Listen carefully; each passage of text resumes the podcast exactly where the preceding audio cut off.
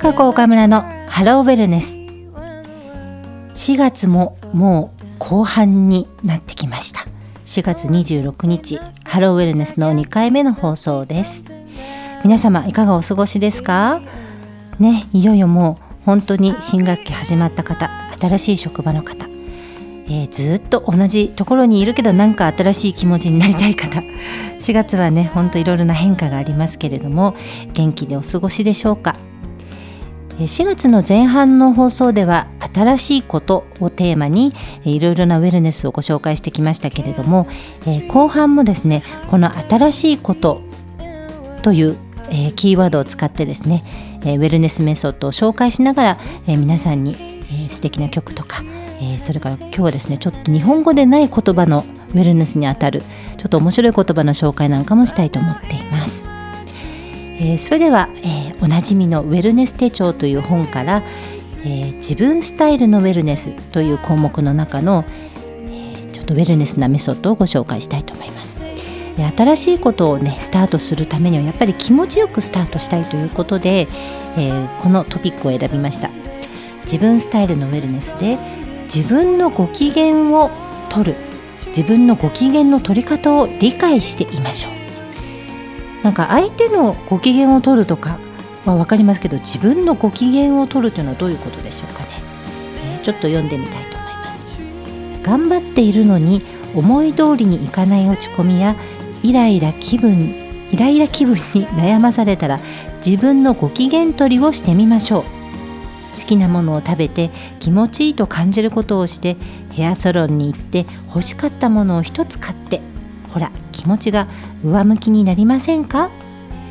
これさえあれば機嫌が治るという自分にとっての上機嫌メソッド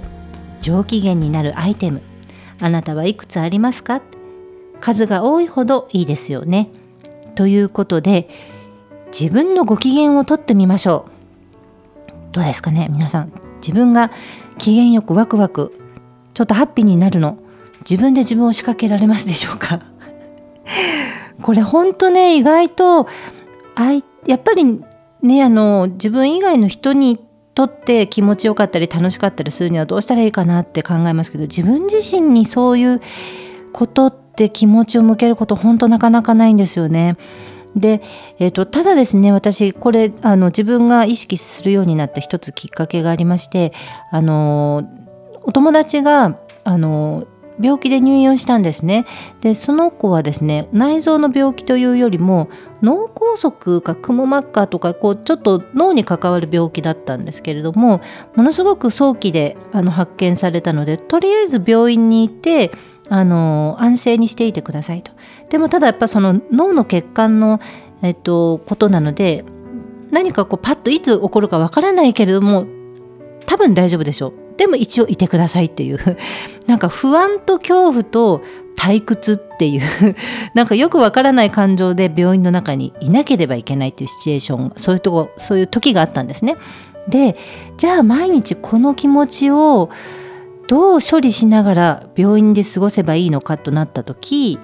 ここで出たんですよ。自分のご機嫌を取るにはどうしたらいいんだろう。本当にあのねいつそのまた自分の病気が悪化するかもしれないでも悪化しないかもしれないっていうこの不安とあのねなんかこうモヤモヤした気持ちにずっと振り回されているのではなくてどうせ1ヶ月病院の中にいなければいけないのであればもう機嫌よく気持ちよく過ごした方がいいじゃないかって思ったんですね。じゃあその時に一体何をしたり何を見たり何をどうすれば自分が機嫌よくなるかっていうのをものすごく真剣に考えたそうなんですね。でやっぱり自分だけじゃなくてあのお見舞いに来てくれる人たちが「何が欲しい?」って「漫画の本なんかどんなもの食べたい?」って、まあ、散々聞かれるそうなんですけれどもやっぱその時のためにね自分の好きなものとか 機嫌が良くなるものっていうのは用意しておかなきゃいけないなっていうのをあの本当に思ったっていう話もあって。普段やっぱ意識してないから何を自分は食べたら美味しいって感じてたっけとか今読みたいものとか楽しくなる気分のものって何だっけっていうのを本当に何日間もかけてあの考えたそうなんですね。で女性であのやっぱ40代の方だったので、まあ、女性って好きなものもともと多いじゃないですか。なのでいい香りがするお花の香りがするあのアロマセラピーっていうそのいい香りのするあのクリームが欲しいとかまあケーキよりもどちらかというとどこどこの豆大福が食べたいとかなんか自分が普段からあの疲れた時とか落ち込んだ時とかに使っていたもの。食べていたものっていうのを思い出してリストにしてあのお見舞いに来る友達に送ってたっていうことを聞いてなるほどなと思ったんですよね。じゃあそれが自分だった時何ですかね好きな食べ物しかも病院で食べれるものってなった時にうーんなんだろうとかなっちゃうんですよねなんかアイスクリームは持ってきてもらえないしケーキも冷蔵庫がなかったら持たないしみたいな。昔自分が好きだったものがなんか突然そうでもなかった時とかありますよね。これ好きだったよねって買ってきてもらったのにえこんな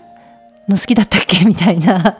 なんか自分自身の好みにあの驚いちゃう時ありますけれどもね、まあ、皆さんも、まあ、普段ねあのなかなか自分のご機嫌取りってしないですけれどもあのまずは自分の気持ちをあの気分よくしたり大切にしたりこう思いやるっていうことから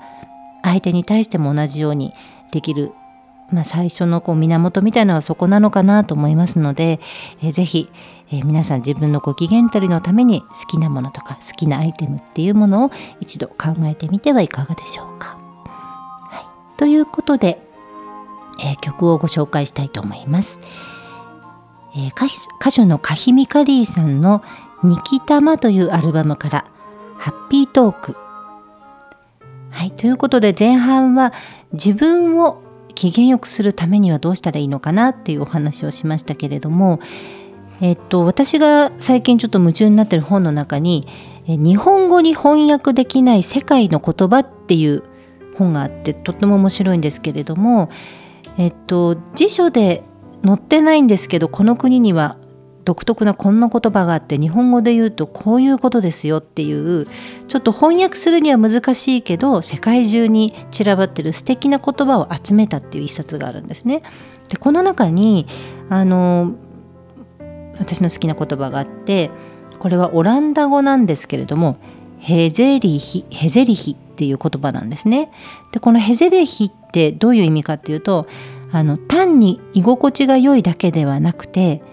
ポジティブで前向きで温かい感情や気持ちのこと物理的に心地よいという以上の心が心地よい感覚のこと例えば愛する人と共に時を過ごすようなそういう温かい感覚心地よい感覚のことを言葉で言うとヘゼリヒという言葉なんですね。日本語でこのヘゼリヒに当たる単語ってちょっと確かにないですよね。なんかすごく素敵な言葉だなと思ってもう私がこの先曲を書くなら「ヘゼリヒ」っていうテーマのなんかタイトルの曲を書きたいなぐらいな なんかそういう言葉なんですけれども。えー、ということですね言葉のご紹介でした。で私もう一つねなんかあのこの4月にねあの新しいことといえばっていうことであの本当にスピーディーに決まっためっちゃ新しいけど大胆な選択決断っていうことがあったので1個ご紹介しますね。私あの子供が2人いてお兄ちゃんの方が今度小学3年生になる、えーと、8歳の男の子いるんですけどもえっと、3日間で転校を決めたっていう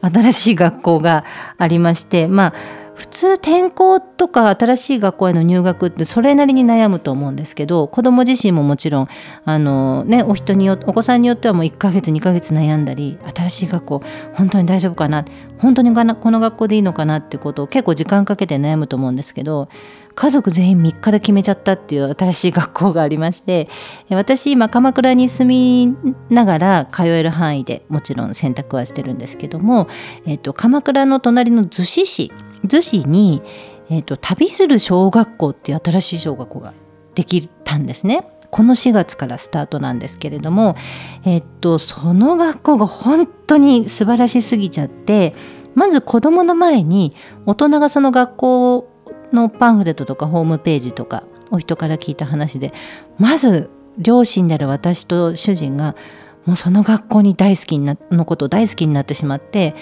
子供じゃなくて大人の私たちが通えないかなぐらいの あのすごい素晴らしい学校なんですね。で何か何をやってるかっていうとあの公立の小学校ではなくてもうあの民間のあの方々がやっているもちろん教育関係者たちが校長先生だったりっていう、まあ、教鞭には立つんですけれども、えーと、ものすごく小さい規模の学校ですね。で、えーと例えばですねスケジュール1日のこうスケジュール見ると朝来てまず30分ぐらい文学もしくは自分って書いてあるんですよね。あの時間割に。自分っていうのは自分の好きなことをやっていい時間として自分って書いてあるんですね。時間割に。でそれで10時ぐらいであの皆さんおはようございますみたいな挨拶が一応あってその後給食までは海って書いてあるんですよね。それあの月曜日から金曜日まで全部海って書いてあるんですけど 海で何するかっていうと結局海で遊ぶとか泳ぐとかっていうことじゃなくて海海海から学べることを通して国語算数理科社会図工美術技術っていうのをその海洋教育を軸として学びましょうっていうのが旅する小学校なんですね。で例えばどういうことかというと海って書いてある時間はまあじゃあ例えば魚釣りをしようとなった時にじゃあ浜に行くのか磯に行くのかビーチに行くのか、まあ、その海のあの形状や場所によって取れる魚がまず違いますよね。っていうことはそもそもどの場所にどんな魚がいてどういう仕掛けをして何を餌にすればあの魚が釣れるのかっていうのを図鑑で調べたり、まあ、あの知ってる人に聞きに行ったりでもし魚釣りをするんであれば竿と仕掛けが必要なので竿はじゃあ何で作る？竹ですよね。さ竹林にその竿用の竹を取りに行くところから始めるんですよね。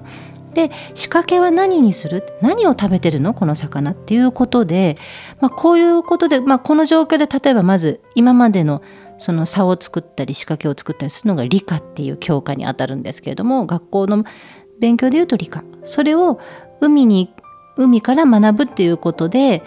そのフィールドワークとして考えるとあの理科の項目はこうやって魚のことを調べたり仕掛けを作ったり何を食べるのかなっていうことを自分で研究していくっていうことを理科の科目として当てはめる。でその後に竹を取りに行って竿を作って、まあ、そこで図工ですよね。で竿作りをした後に海に出ました。